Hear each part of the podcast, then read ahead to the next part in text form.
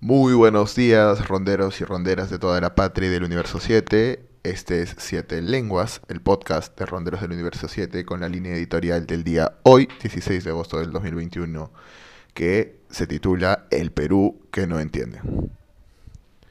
La élite política y académica de Lima se desespera cuando aparecen políticos que ganan el voto popular y que no provienen de sus redes ni son la réplica de sus hábitos les asusta cuando los desafían, cuando no les piden permiso para firmarse como sujetos políticos sin su padrinazgo, sin su aprobación.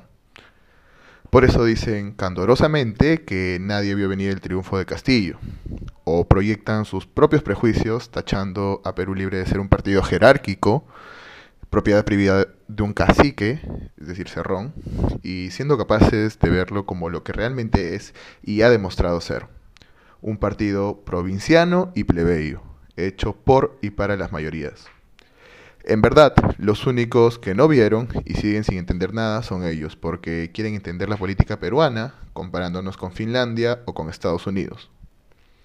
El mismo prejuicio les brota como champán o té de chía cuando analizan la política latinoamericana y sus procesos de cambio social.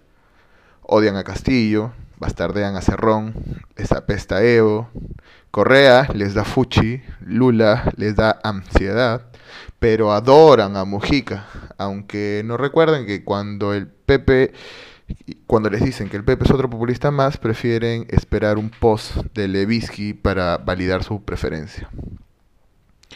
Pero la realidad finalmente se impone.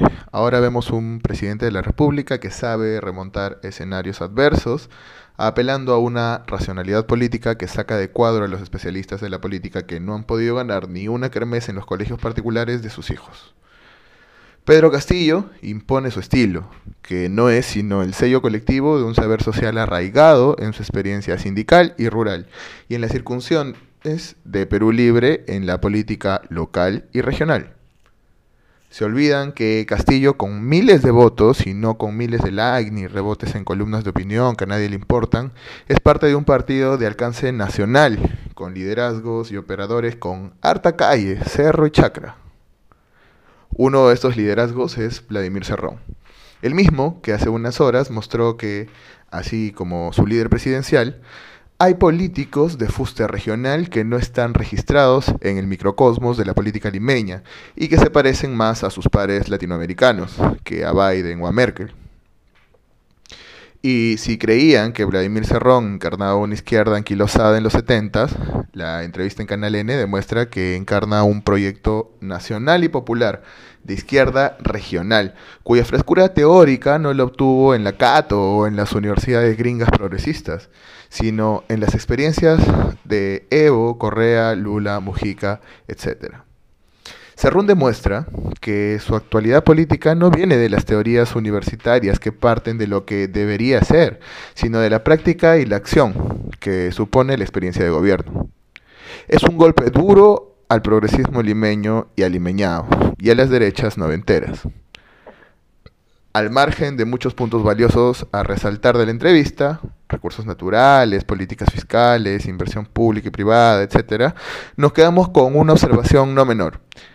El líder de Perú Libre no fue a buscar ni la validación de la prensa ni el autodenominado centro democrático, ni de la audiencia limeña no se dejó acarrolar con los chantajes típicos con los que los líderes intelectuales de la izquierda capitalina pisan el palito una y otra vez, haciendo de cada entrevista en la que participan un insumo para factoides virales donde son humillados y puestos en jaque por los entrevistadores de calidad cuestionable.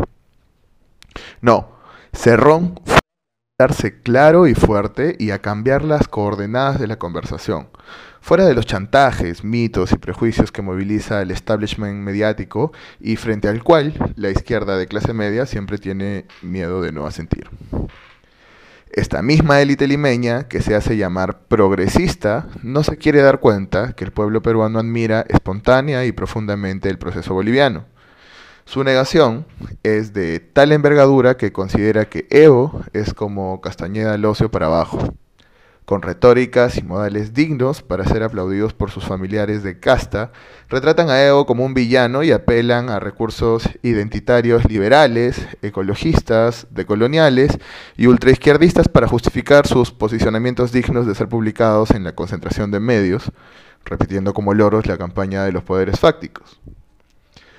Para ellos, Castillo, Cerrón, Dina, Zaira son meros aventureros o pillos que supieron timar al pueblo, el cual debió haber votado por sus candidatos que se limitaban a proponer ciclovías y cambios en el DNI. En su República de Papel, cada día envejecen como Mario Vargas Llosa, Carmen y Lourdes Flores, o como algún aprista que cambió a ella de la Torre por Vania Taís. No entienden nada.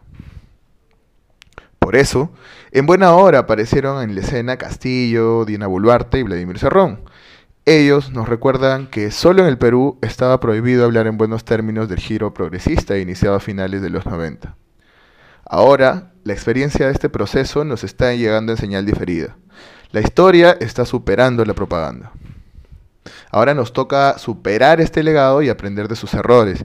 Sin embargo, no podemos pretender convertirnos en Suiza en dos semanas, sin antes pasar por arreglar el techo de las millones de familias que tienen casas con goteras. Y como en las otras experiencias de gobiernos como Evo, Correo, Lula o AMLO en México, por citar solo cuatro, vamos a tener que enfrentar las embestidas de los grupos económicos y su tropa de fachitos en las calles, que como estamos viendo tendrá como avanzada la propaganda bien pensante de un progresismo moralista que ahí donde no ve a sus referentes culturales ve a Hitler o a Alejandro Mesa. El Perú está cambiando. Es como si estuviésemos saliendo de una larga caverna platónica donde fuimos entretenidos con esto es guerra y Magali. Esperemos que estos choques duros con la realidad nos ayuden a mirar mejor a nuestros vecinos de la región y a valorar a los cuadros políticos y regionales y los proyectos de cambio que vienen desde abajo, faltando el respeto a las élites de la capital. No más analistas políticos de cuarta en un país que no quiere domesticadores. Si te ha gustado el podcast, puedes suscribirte a través de tu plataforma streamer favorita. Somos los Ronderos del Universo 7. Este es nuestro podcast 7 lenguas porque no se puede ser tibios. No es una opción.